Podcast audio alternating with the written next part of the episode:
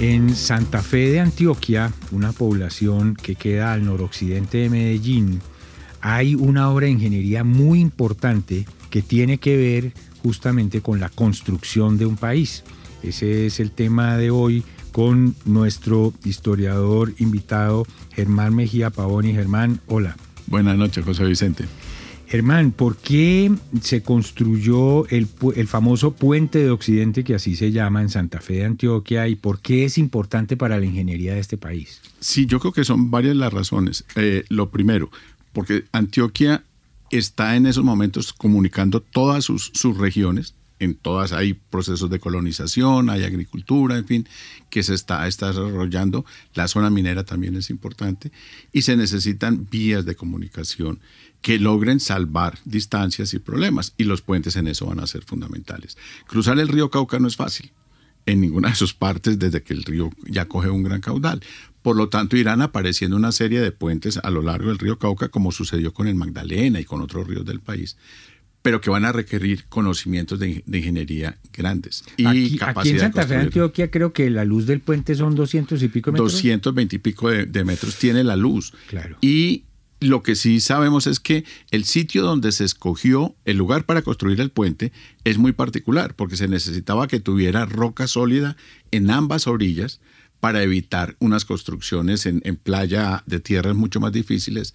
Entonces, no está exactamente en Santa Fe de Antioquia, sino un poquito más corrido buscando el sitio ideal para poder hacer ese puente. Estamos hablando de construir un puente sobre un caudaloso río de más de 200 metros de ancho. ¿En qué año? El puente se empieza a construir en 1887, se inaugura en el 93. O sea, estamos en ese final del siglo XIX, pero es encargado y se planeó y se constituyó la empresa que lo va a construir, que eso va a estar en manos privadas hacia 1885-86 es un momento interesante porque generalmente la historia del país en esa época se resume a las dos guerras civiles, a las tres. La guerra del 85, la guerra del 95 y la guerra del 99.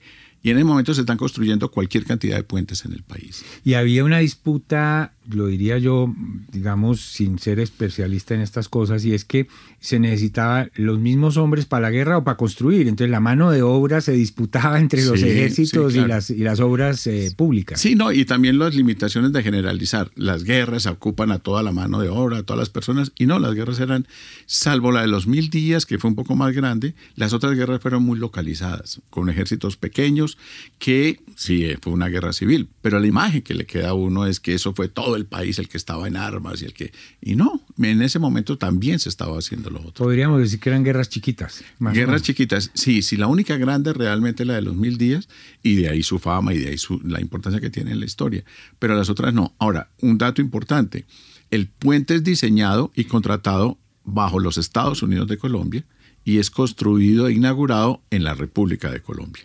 Entonces es Antioquia como Estado la que piensa el puente y es Antioquia como departamento la que la inaugura. Claro, ahora Germán, en esa época también era usual que había que traer un ingeniero de afuera porque nadie aquí sabía de eso y en cambio en este caso no estamos hablando de eso. No, de ninguna manera, pero hay una cosa cierta, la actividad minera y era minería de socavón, que es la que va a ser importante en el siglo XIX, las empresas que estaban a cargo de esas concesiones mineras sí trajeron ingenieros ingleses, en fin, y por eso hay muchos apellidos, por ejemplo en Antioquia, muchos apellidos de origen inglés. Y el origen de ellos son los ingenieros que fueron traídos para la minería.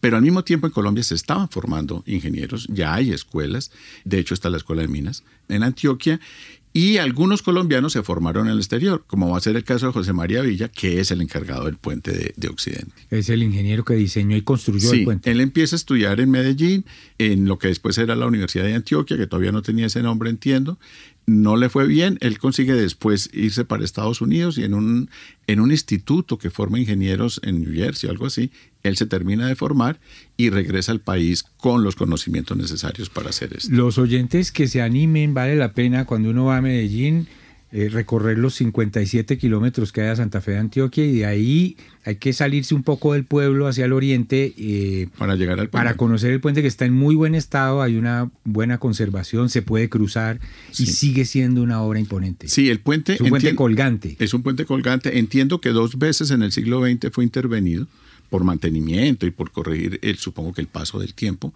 pero es básicamente el mismo puente. Si está un, por la razón que daba ahora, buscando suelos en piedra duros, el puente queda un poco retirado del pueblo. Ahora, Germán, eh, Medellín ya era la capital de Antioquia. Sí, señor. El, eh, realmente Santa Fe fue el principal centro en la gobernación de Antioquia durante la época colonial, básicamente el siglo XVII y XVIII de Santa Fe, pero la minería de oro en todo ese sector decae finalizando el siglo XVIII y viene un suceso muy interesante y es que la Santa Rosa de Osos, las minas al norte de Medellín, son las que van a entrar finalizando el siglo XVIII y esas son las que le van a dar la importancia a Medellín.